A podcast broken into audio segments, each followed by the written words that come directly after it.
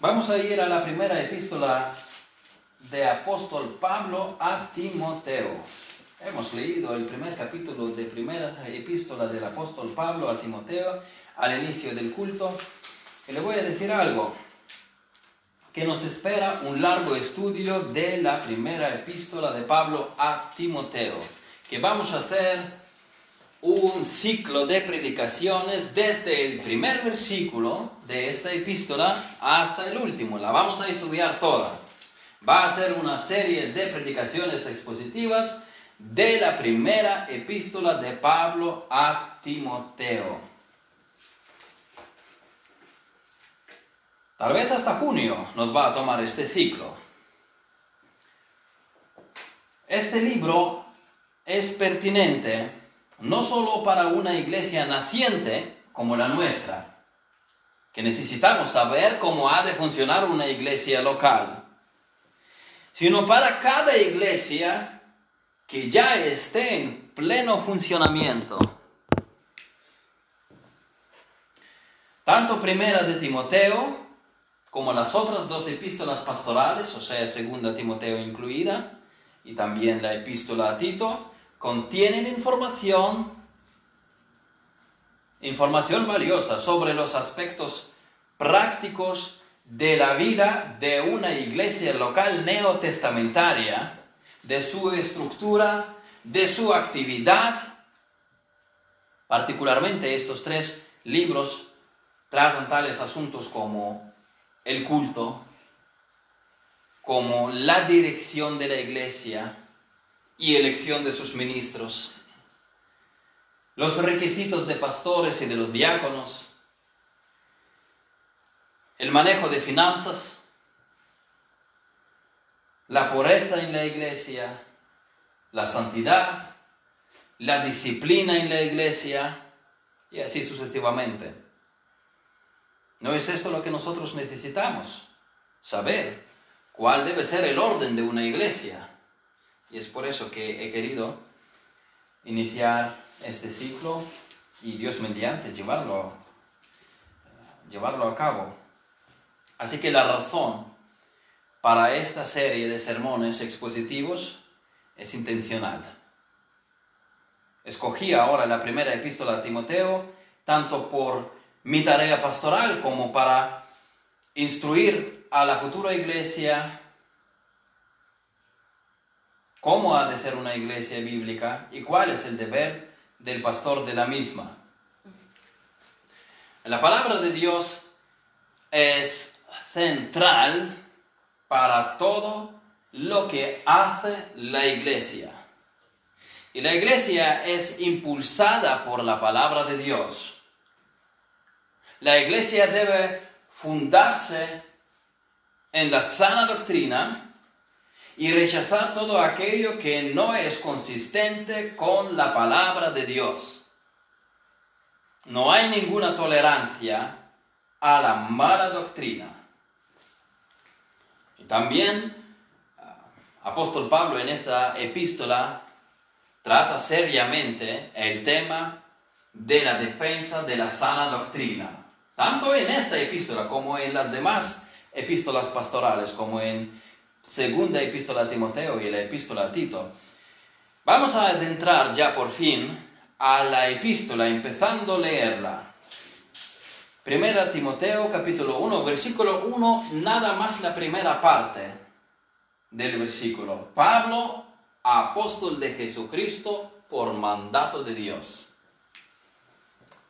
Es esto lo que nos toca mirar hoy. Este, este es el tema de hoy. Introducción a 1 Timoteo. Pablo, el apóstol. Pablo, el apóstol. El autor de la epístola. Es así como empieza la epístola y es el que la escribió. Vamos a empezar por estudiar esta epístola hablando de su autor, del apóstol Pablo. Señor, te pedimos que tú bendigas esta predicación. Pedimos que tú nos instruyas hoy. Pedimos que tú nos animes hoy. Pedimos que tú nos corrijas hoy y que nos ayudes a hacer los ajustes necesarios para vivir para tu gloria, para vivir dignamente. En el nombre de Jesucristo te lo pido. Amén. Voy a destacar nada más dos aspectos en esta mañana y terminamos. Primeramente, vamos a mirar el trasfondo de Pablo antes de su conversión. Aquí él dice que es apóstol de, de Jesucristo por mandato de Dios, pero no siempre ha sido así. No era apóstol.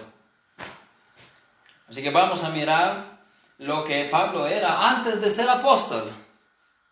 Y luego, lógicamente, segundo, nos centraremos en el apostolado, de Pablo tras su conversión. Así que, Pablo fariseo, antes de ser apóstol, y Pablo apóstol de Jesucristo. Este sermón hoy será más instructivo y menos exhortativo, será como una predicación lección. Así que vamos a empezar por primer punto. Primero dijimos, hablaremos de trasfondo de Pablo como fariseo. Ahora se llama Pablo. Pablo, apóstol de Jesucristo por mandato de Dios. Pero antes se llamaba Saulo. Lo mismo que Saúl, el primer rey de Israel. Ambos de la tribu de Benjamín, curiosamente. Saulo o Saúl fue el nombre hebreo del apóstol. Significaba pedido es decir, pedido de Dios, u orado por. O sea, los padres habrán orado por el nacimiento de esta persona. Y ahora él cambió su nombre al ser llamado a la predicación del Evangelio. Pero no hubo nada prestigioso en este cambio del nombre hebreo al nombre gentil porque Paulus en el latín significa pequeño u hombre humilde. Paulus. Hombre de humildad. Antes Saulo se consideraba grande, porque aunque el nombre mismo Saúl no trae este significado, el primer rey de Israel, leemos en la palabra, desde los hombros arriba era más alto que todo el pueblo. Así que el nombre Saúl es destacado por el poderío que recuerda. El primer rey, que era más alto que los demás, que era un guerrero. Y ahora, Pablo, pequeño, humilde, no era la búsqueda del prestigio que motivó a Pablo a cambiar su nombre, sino más bien el ser cercano a los gentiles. Él adaptó su, nuevo nombre por la causa del Evangelio.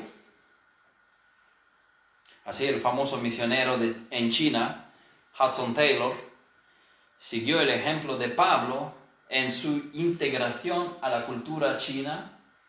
Él se había cortado pelo como un chino, se había puesto un vestido del chino y se adentró más a las poblaciones lejanas en China, más lejanas de las ciudades grandes. ¿Cuántos de nosotros serían culturalmente flexibles para alcanzar mayor número de personas? Y dirían como Pablo, a todos me he hecho de todo para que de todos modos salve a algunos. Esta flexibilidad a la hora de integrarse a una cultura ajena debe ser con cautela. No es fusión total. Una vez nos han dicho aquí que porque en África se baila, y muchos cristianos repiten este patrón, es por eso que aquí podríamos bailar también, en la iglesia, si esto es solo cuestión de cultura, si los africanos bailan. Mi respuesta es que no todas las culturas son inofensivas.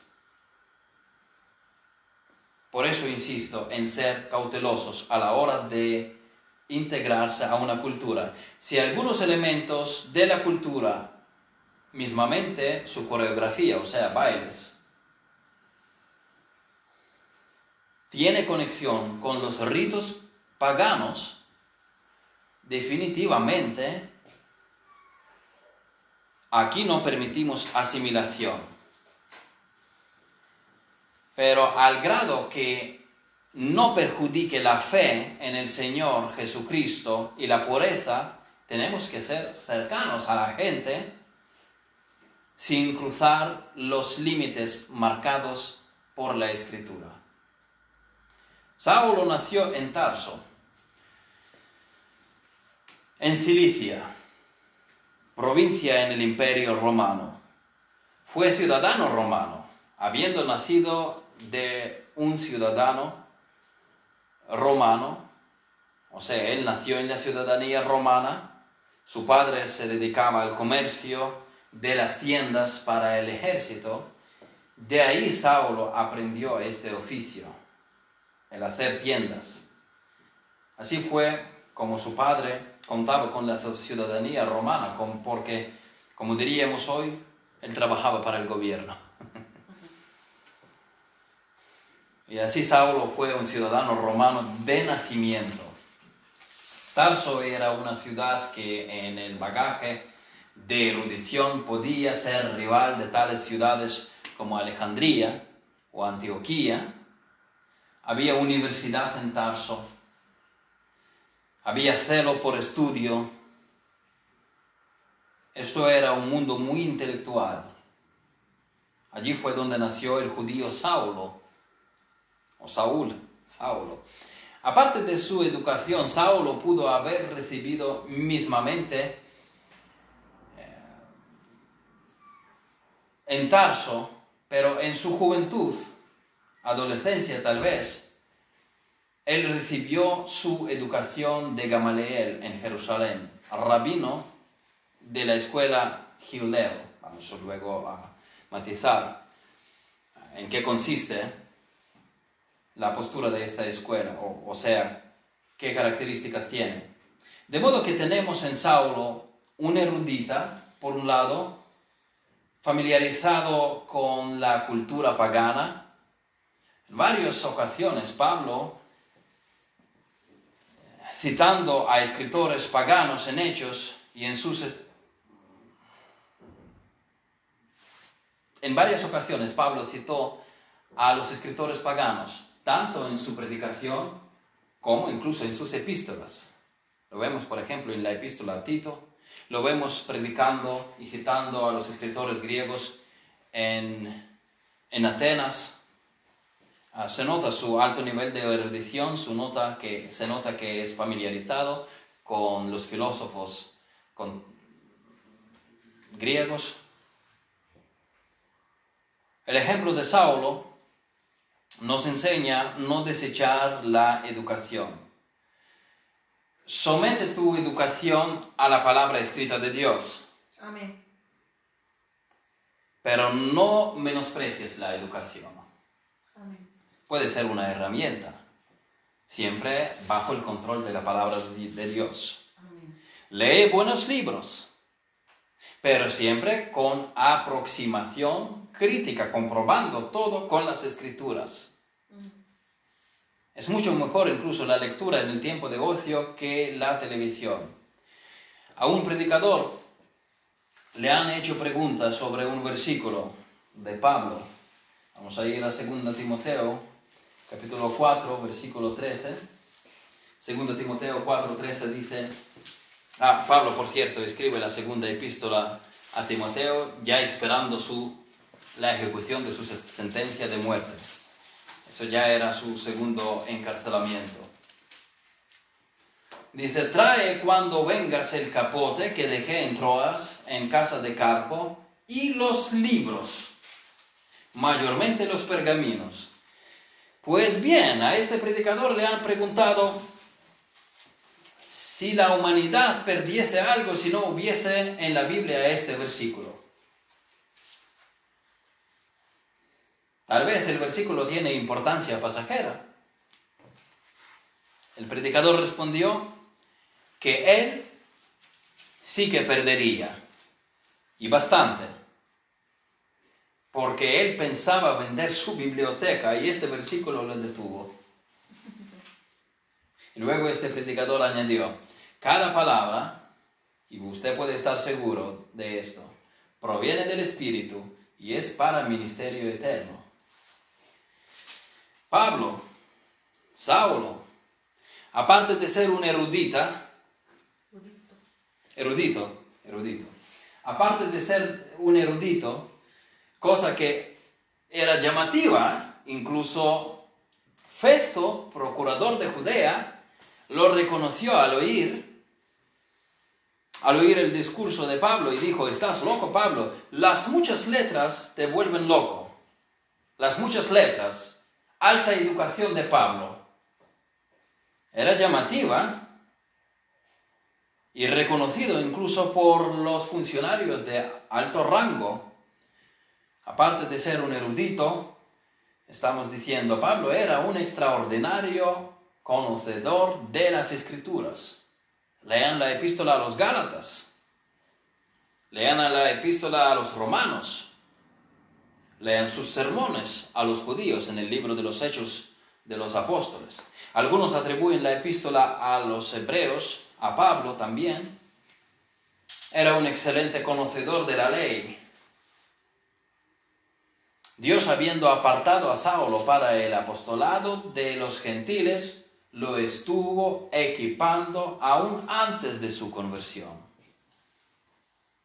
Miren lo que Pablo dice acerca de sí en Filipenses capítulo 3, versículos 4 a 6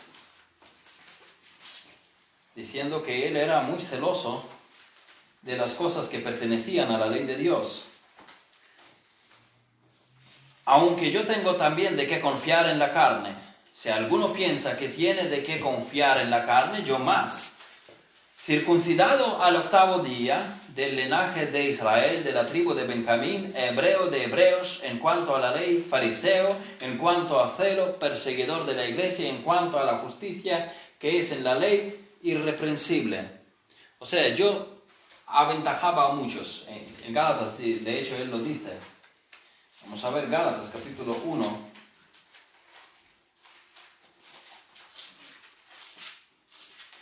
Versículo 14 dice, y en él, eh, y en el judaísmo aventajaba a muchos de de mis contemporáneos en mi nación, siendo mucho más celoso de las tradiciones de mis padres era muy exitoso en sus eh, estudios y su carrera religiosa fue muy rápido. Así es como Pablo se describe cuando aún era fariseo. Pablo era justo, Pablo era irreprensible, Pablo era serio en la fe. Pablo sería un fundamentalista de su tiempo. Había dos escuelas en fariseísmo en el tiempo de Pablo. Gilel, que ya lo hemos mencionado, a la cual pertenecía Gamaliel, el maestro de Pablo. Gilel se deletrea H-I-L-L-E-L. Y Shammai, dos escuelas. De las dos, Gilel era una escuela pacífica es ahí donde, repito, era Gamaliel. Gilel era una escuela más pacífica. Shammai eran más radicales. Eran fundamentalistas. Para tener un poco la idea de la diferencia entre ambos bloques, Gilel eran como hoy los musulmanes pacíficos y tolerantes a otras religiones e ideas. Esto sería Gilel, judío, en aquel entonces. Y la escuela Gilel, encima, era predominante entre los judíos en aquel tiempo. Podían pacíficamente convivir con otros. Shammai consideraban a Gilel liberales que no se preocupaban por lo que se suponía que Israel debería ser. Shammai odiaban a los romanos y no admitían ningún otro señor excepto Dios de Abraham, de Isaac y de Jacob. Eso eran Shammai, más duros, más fundamentales, más radicales. Gilel se acomodaba con los invasores eh, mejor se eh, llevaba con, el resto mejor. Curiosamente, Gamaliel, el rabino con quien Saulo se había formado, era de la escuela Gilel. E incluso lo vemos por, por su contribución en el concilio, cuando él habló eh, sobre los discípulos arrestados. Gamaliel era un hombre razonable, era bastante pacífico. Él no habría aprobado que se apedrease a Esteban. Gamaliel no. Saulo lo aprobaba, leemos en la escritura. Era la elección de Saulo, no la instrucción de Gamaliel, el ir por el rumbo más radical. Era que a Saulo mismo le gustaba más Shammai que Gilel. Fue educado por un rabino de Gilel, pero le gustó más Shammai y fue por, por otro rumbo, por el rumbo más radical del judaísmo.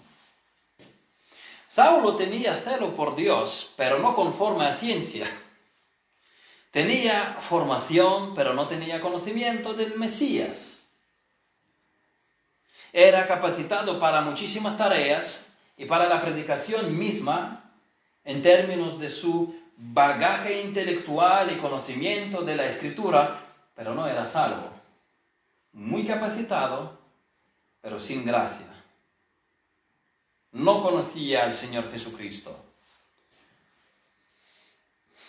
Pero no se puede negar el hecho de que la herencia intelectual y religiosa de Saulo, bajo la gracia de Dios, con el uso del Espíritu Santo, han facilitado un éxito tan asombroso al autor de la, de la mitad de los libros del Nuevo Testamento después de su conversión. Alguien ha comparado a Pablo con un coche de juguete. Saben que, que si lo arrancas y lo sueltas en, en el suelo, él va, corre hasta que lo apagas. Entonces alguien compara a Saulo con este cochecito que está arrancado, que corre directamente. Lo coges, levantas y las ruedas todavía en el aire siguen funcionando, lo giras y él corre con la misma velocidad al otro lado. Esto fue Saulo. Él tenía celo antes de la conversión. Y Dios lo levantó, él todavía celoso, y Dios lo encaminó en un rumbo correcto. Y él usó todo su celo y todo el bagaje con que Dios le había dotado antes, lo usó ahora para la predicación del Evangelio de la Gracia.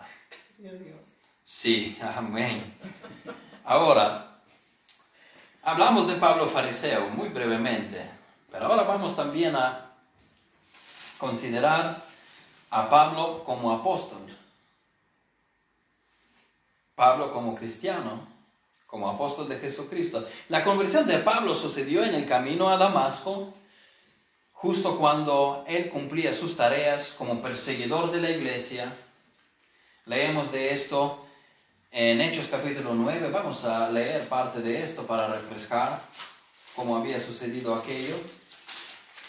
Hechos 9, capítulo, sí, capítulo 9, versículos de 1 al 9, diciendo, Saulo, respirando aún amenazas y muerte contra los discípulos del Señor, vino al sumo sacerdote y le pidió cartas para las sinagogas de Damasco, a fin de que si hallase algunos hombres o mujeres de este camino, los trajese presos a Jerusalén. Mas yendo por el camino, aconteció que al llegar cerca de Damasco, repentinamente le rodeó un resplandor de luz del cielo, y cayendo en tierra, oyó una voz que le decía, Saulo, Saulo, ¿por qué me persigues? Él dijo, ¿quién eres, Señor? Y le dijo, yo soy Jesús a quien tú persigues, dura cosa te es dar coces contra el aguijón. Él temblando y temeroso dijo, Señor, ¿qué quieres que yo haga? Y el Señor le dijo, levántate y entra en la ciudad y se te dirá lo que debes hacer. Y los hombres que iban con Saulo se pararon atónitos, oyendo la verdad la voz, mas sin ver a nadie. Entonces Saulo se levantó de tierra y abriendo los ojos no veía a nadie, así que llevándole por la mano, le metieron en Damasco, donde estuvo tres días sin ver y no comió ni bebió. Se ve claramente la conversión de Pablo en este pasaje admitiendo el señorío de Jesucristo. Señor, ¿qué quieres que yo haga? Una persona que se convierte a Cristo, que es regenerada, que es transformada por la gracia de Dios, va a plantearse esta pregunta. Señor, ¿qué quieres que haga? Yo, yo, yo me someto a la voluntad del Señor. E inmediatamente el Señor, Él hace lo que le manda el Señor. Pablo conocía las escrituras, conocía incluso el Evangelio, porque estaba detrás de la persecución de Esteban, y en general sabía el mensaje predicado por los apóstoles que estaban en Jerusalén y los demás discípulos, pero no creía en Jesucristo, pensando que él profesaba, Pablo pensando de sí mismo que él profesaba su fe en Dios correctamente. Esto nos enseña que puede haber gente, y la hay, yo conocí a algunos dentro de mis familiares, gente que conoce la escritura, leyéndola incluso cada día, tiene sentimientos religiosos, tiene celo religioso. Y aún así no ha aceptado a Jesucristo como su Señor y Salvador. Ejerciendo mucha actividad religiosa, pero sin dar señales de regeneración. La clave para discernir si la persona conoce a Jesús o no es si él o ella se somete incondicionalmente al señorío del Hijo de Dios. Uno puede tener todo el conocimiento del mundo sobre la Biblia y aún así no seguir a Jesucristo. Señor, ¿qué quieres que yo haga? Eso lo dice una persona convertida Cuando una persona se rinde ante Cristo, se entrega al Señor, es notable, es visible, es palpable si queréis. Señor, ¿qué quieres que yo haga? No pares de amonestar a la persona para su conversión. No te conformes con que simplemente diga yo creo. Ah, demuestra que tú crees. Demuestra que tú crees.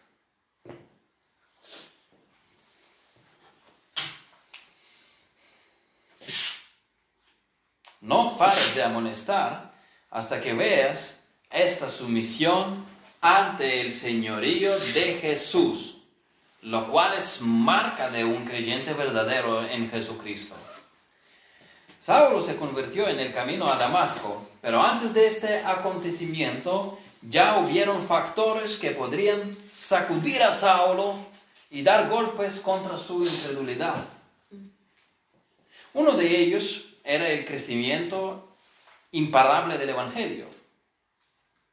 Saulo tuvo que ir a Damasco, al norte, en Siria, para tratar de detener la expansión del Evangelio en esta dirección.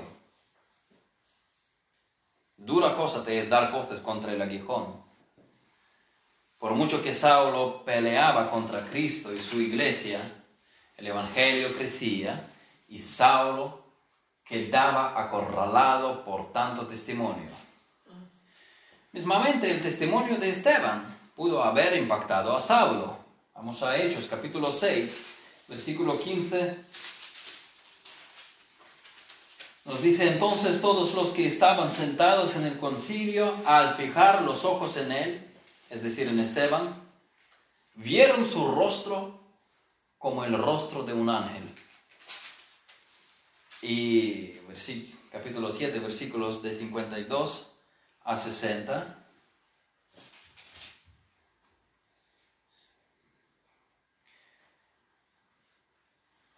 Son palabras de Esteban. ¿A cuál de los profetas no persiguieron vuestros padres y mataron a los que anunciaron de antemano la venida del justo, de quien vosotros ahora habéis sido entregadores y matadores, vosotros que recibisteis la ley por disposición de ángeles y no la guardasteis? Oyendo estas cosas, se enfurecían en sus corazones y crujían los dientes contra él, pero Esteban, lleno del Espíritu Santo, puestos los ojos en el cielo, vio la gloria de Dios y a Jesús que estaba a la diestra de Dios, y dijo, He aquí, veo los cielos abiertos y al Hijo del Hombre que está a la diestra de Dios. Entonces ellos, dando grandes voces, se taparon los oídos y arremetieron a una contra él, y echándole fuera de la ciudad, le apedrearon y los testigos pusieron sus ropas a los pies de un joven que se llamaba Saulo. Y apedreaban a Esteban, mientras él invocaba y decía, Señor Jesús, recibe mi espíritu. El discurso y el comportamiento de Esteban han sido excelentes, impresionantes. Antes de esto, los judíos habían perdido el debate teológico a Esteban. Volvamos al capítulo 6, versículo 9 y 10. Dice, entonces se levantaron unos de la sinagoga llamada de los libertos y de los de Cirene, de Alejandría, de Cilicia, de Asia, disputando con Esteban, pero no podían resistir a la sabiduría y al espíritu con que hablaba. Es por eso que lo mataron a Esteban porque se vieron impotentes contra él. Esto ha ocurrido a lo largo de todas las épocas. Ven que no pueden dar respuesta en contra de la fe y por eso a la fuerza hacen callar a los creyentes. Saulo, si no estaba ahí perdiendo el debate, él mismo a Esteban, quién sabe, a lo mejor entre estos teólogos allí enfrentando a Esteban, a lo mejor Saulo mismo estaba. Por eso, por eso en el momento de ejecución de Esteban estaba muy cerca. Saulo, si él mismo no, no estaba involucrado en el debate, sabía por lo menos lo que había ocurrido en aquella confrontación, porque él participaba en la muerte de Esteban. Saulo tenía que darse cuenta de la impotencia de judaísmo contra el Evangelio. No teniendo el argumento, Saulo acude a la persecución violenta de la iglesia. En Hechos 8.3 nosotros leemos y Saulo asolaba la iglesia y entrando casa por causa, arrastraba a hombres y a mujeres, los entregaba en la cárcel sin piedad. ¿Por qué lo hacía? Porque, porque no podía confrontar el Evangelio. Perdía debate. Él y sus, y sus compañeros. Otro pinchazo del aguijón y coce de Saulo contra él podría ser la conversión de los sacerdotes a Cristo, antes aún de la muerte de Esteban. Nuevamente volvemos a Hechos 6, versículo 7, dice, y crecía la palabra del Señor y el número de los discípulos se multiplicaba grandemente en Jerusalén. También muchos de los sacerdotes obedecían a la fe.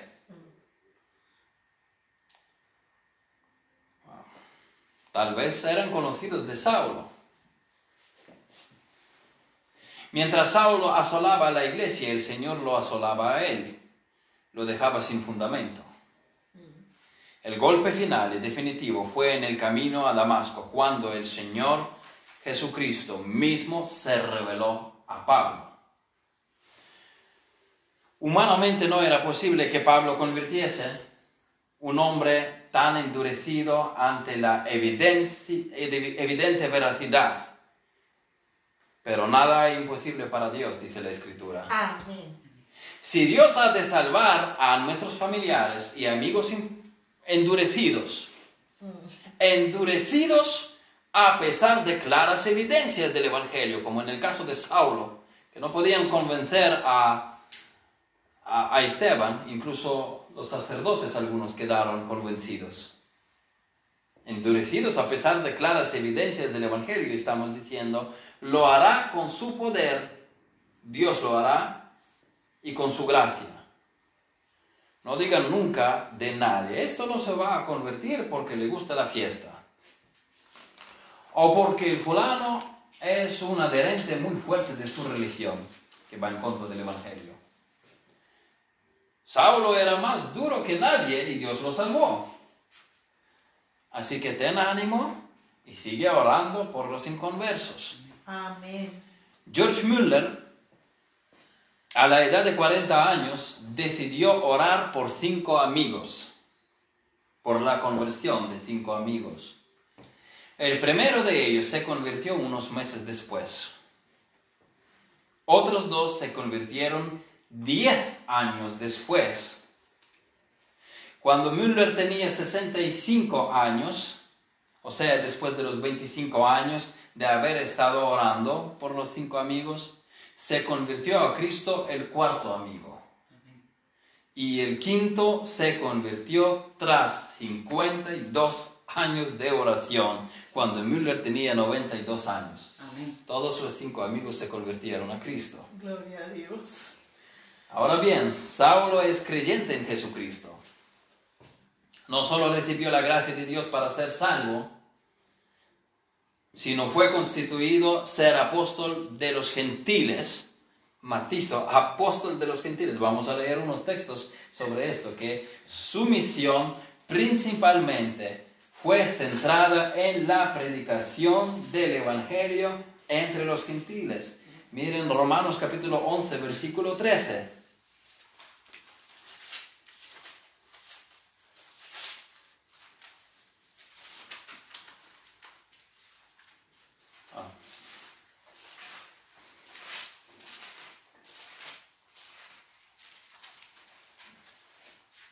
Porque a vosotros hablo, gentiles, por cuanto yo soy apóstol a los gentiles. Honro mi ministerio.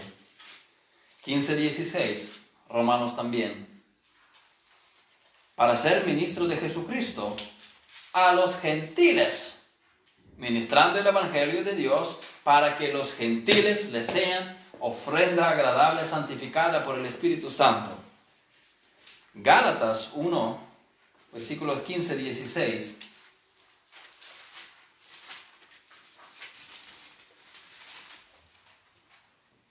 Pero cuando agradó a Dios, eh, que me apartó desde el vientre de mi madre y me llamó por su gracia, revelar a su Hijo en mí para que yo le predicase entre los gentiles, no consulté enseguida con carne y sangre capítulo 2, versículo 9. Y reconociendo la gracia que me había sido dada, Jacobo, Cephas y Juan, que eran considerados como columnas, nos dieron a mí y Bernabé la diestra en señal de compañerismo para que nosotros fuésemos a los gentiles y ellos a la circuncisión. También Efesios, capítulo 3, versículo 8. A mí que soy menos que el más pequeño de los santos, me fue dada esta gracia de anunciar entre los gentiles el Evangelio de las inescrutables riquezas de Cristo. Segundo Timoteo capítulo 1 versículo 11. Del cual yo fui constituido predicador, apóstol y maestro de los gentiles no es que Pablo no predicaba a los judíos. Todo lo contrario, su costumbre en la obra misionera fue ir a las sinagogas primero y hablar primero con los judíos. Tampoco esto significa que otros apóstoles no predicaban a los gentiles. Pedro predicó en la casa de Cornelio antes del primer viaje misionero de Pablo todavía. Lo que quiere decir con Pablo siendo el apóstol de los gentiles es que la misión de Pablo fue proclamar el Evangelio a los gentiles principalmente. Vemos que la mayor parte de su ministerio Pablo pasó en tierras paganas, fuera de, de Judea, plantando iglesias entre los gentiles. Vemos que Pablo fue preparado para ser apóstol de los gentiles, recibió formación de Gamaliel en la ley de Moisés y educación clásica romana en Tarso. Él tenía la habilidad de debatir con los judíos sobre la ley y sabía hablar a los gentiles manejando incluso la literatura griega. Por una parte, Pablo, siendo fariseo, en el pasado tenía acceso a poder hablar públicamente en las sinagogas.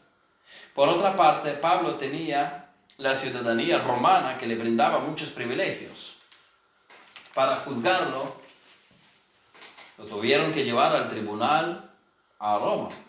Cuidado. Pablo fue elegido específicamente para predicar el Evangelio a los gentiles y Dios ha mostrado con esto que la salvación es para todas las naciones. Pablo fue abierto al llamado de Dios. Eso es curioso. Al llamado de Dios de ir y predicar el Evangelio a donde Dios lo enviase. Fue obediente a su llamado. Sabemos del celo y amor de Pablo por Israel. Incluso él lo manifiesta en sus epístolas. Y sin embargo, el ministerio de Pablo no fue enfocado en los judíos principalmente. Pablo obedeció a Dios. Es un gran ejemplo para nosotros, para ir a donde Dios nos envía y trabajar con las personas que Dios nos dé. Amén. Un pastor me dijo aquí en España, un pastor bautista, dijo que que le han hecho esta pregunta en tono de reclamación. ¿Por qué tú trabajas mucho con los extranjeros aquí en España? Mira tu iglesia, la mayoría de los miembros son extranjeros. Hay españoles, hay miembros españoles. Pero si, eh, si se ponen a levantar las manos los que no son españoles, habrá muchas ah, naciones ahí. Colombia, Ecuador, Haití, Francia, incluso muchos países. Él dice, tienes que, estás en España, tienes que centrarte más en los españoles. Él dice, yo tengo que centrarme en las personas que Dios me da. Nosotros tenemos que ser obedientes al llamado de Dios e ir donde Dios nos lleva. Tal vez Pablo, si, si le preguntasen su opinión, ¿con quién quisieras trabajar más? Conociendo el celo de Pablo por Israel, sus lágrimas, sus oraciones por Israel él lo dice, miren, el eh, Romanos capítulo 9 dice, ¿verdad? Digo, en Cristo no miento y mi conciencia me da testimonio en el Espíritu Santo que tengo gran tristeza y continuo dolor en mi corazón porque deseara yo mismo ser anatema separado de Cristo por amor, a mí, por amor a mis hermanos, los que son mis parientes según la carne, que son israelitas. Si le preguntases a Pablo, mira, escoge, ¿dónde quieres trabajar más? ¿Con israelitas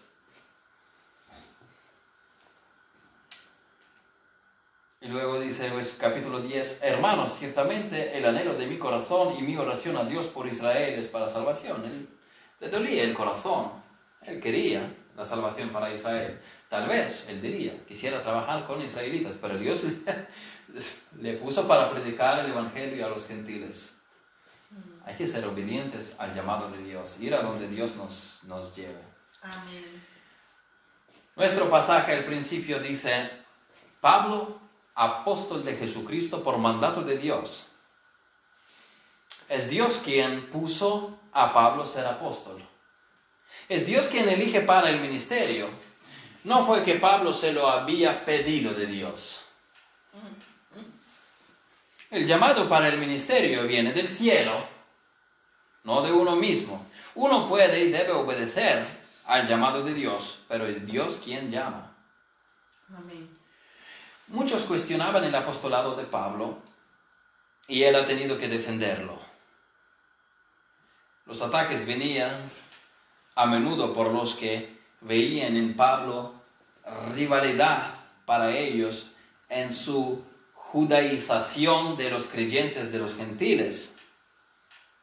Había judaizantes que insistían en la circuncisión de los gentiles para creer en Jesucristo, o sea, hacerles primero judíos como prerequisito antes de ser cristianos.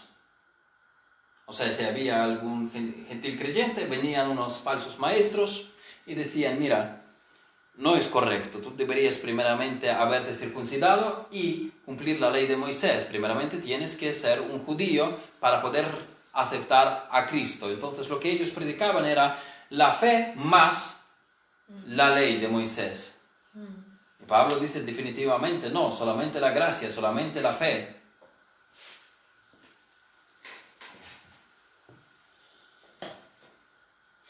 Pablo predicaba y defendía el Evangelio de la salvación en Jesucristo por gracia y por medio de la fe únicamente. Entonces, para tratar de ganar la batalla, los judaizantes expandían la falsedad de que Pablo no era ningún apóstol. No estuvo con los doce durante el ministerio de Jesucristo en la tierra. Que Pablo era un impostor. Y así sucesivamente. Pablo entonces recalcaba su apostolado en sus epístolas. Pablo, apóstol de Jesucristo, por mandato de Dios.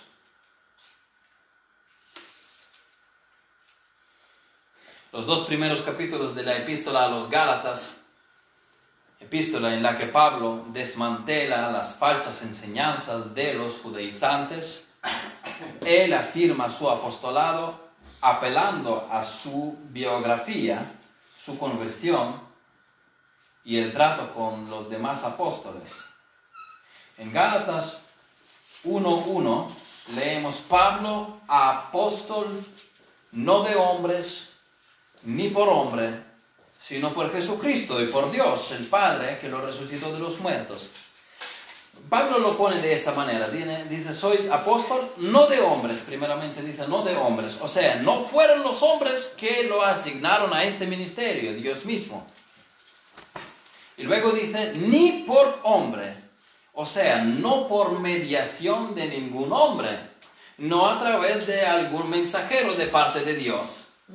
Cristo directamente le apareció en el camino a Damasco y Pablo fue directamente, enseñado directamente de Cristo.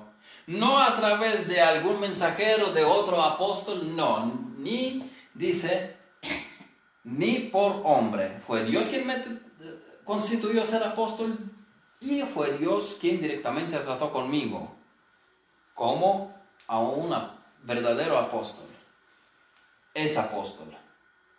Y Pablo aceptó el apostolado con una increíble humildad. En 1 Corintios 15, él se llama el más pequeño de los apóstoles, atribuyendo este honor puramente a la gracia de Dios. En Efesios capítulo 3, versículos de 6 a 8, Pablo se nombra a sí mismo el más pequeño de todos los santos, ya no solo de los apóstoles, quienes fueron puestos por el Señor Jesucristo para poner los cimientos de la iglesia neotestamentaria.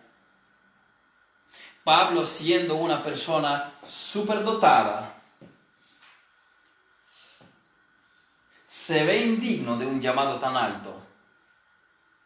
Y esto es el retrato de un verdadero ministro de Dios, quien reconoce su indignidad su incapacidad y rinde toda la gloria a Dios. No es tomar las cosas por sentadas. Es que he cursado el seminario. Es que tengo un máster. Es que leí un par de libros. Es que tengo buena oratoria. Es que merezco ocupar un lugar prominente en la iglesia. Si el Señor te ha llamado al ministerio, pues hay que recibirlo con humildad Había un caso curioso en mi país, en una universidad cristiana, mandaban a los estudiantes a hacer las prácticas en las iglesias. Entonces, a un estudiante de práctica fue a una ciudad, a la iglesia bautista ahí, bastante grande. Hay iglesias ahí son bastante, mucho más grandes que aquí en España. Entonces él viene allí con la carta de la universidad, con todos los preparativos, con el acuerdo con la iglesia y tal, y, el equipo pastoral le pregunta al chico, vale, ¿qué tú, ¿qué tú pensabas hacer aquí? Él dice, pues yo quisiera dar aquí lecciones en la iglesia. Y los pastores le contestan, pues lecciones aquí tenemos suficientes. Tú mejor ve, tenemos una iglesia cerca en una aldea que necesita predicador. Ve allí, predica allí, haz tu práctica allí. De acuerdo, no hay otro remedio. Fue allí. Entonces el primer culto que él venga, que él viene, se acerca a él uno de los miembros de la iglesia, un anciano, y le dice, eh, ¿qué tal tu preparación bíblica? Él dice, uff, yo he cursado universidad. Y le dice el anciano, ¿verdad? A ver, ¿cuáles son las bienaventuranzas? Mateo 5, rápido. Aquel quedó así inseguro, titubeando, dice, ah, no sabes. El fruto del Espíritu, venga.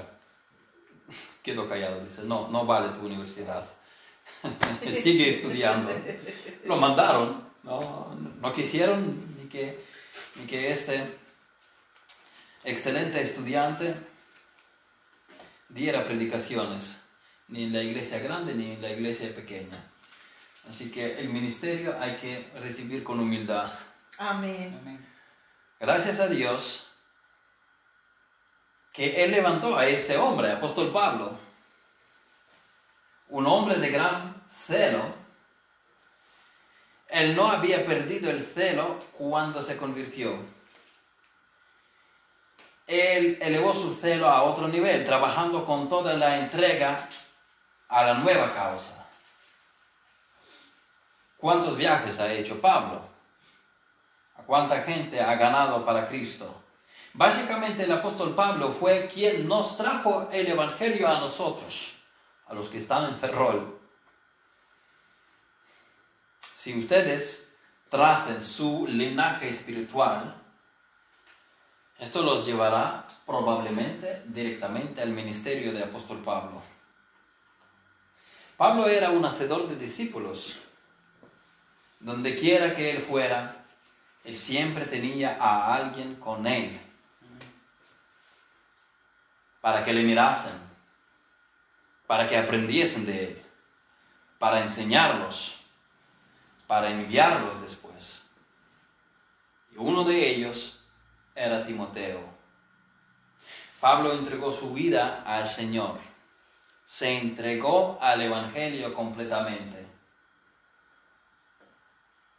Le apedreaban y él volvía a predicar.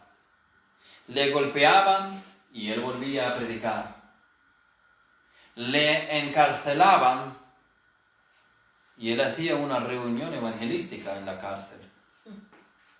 Él predicaba, un joven durmió, cayó, se mató.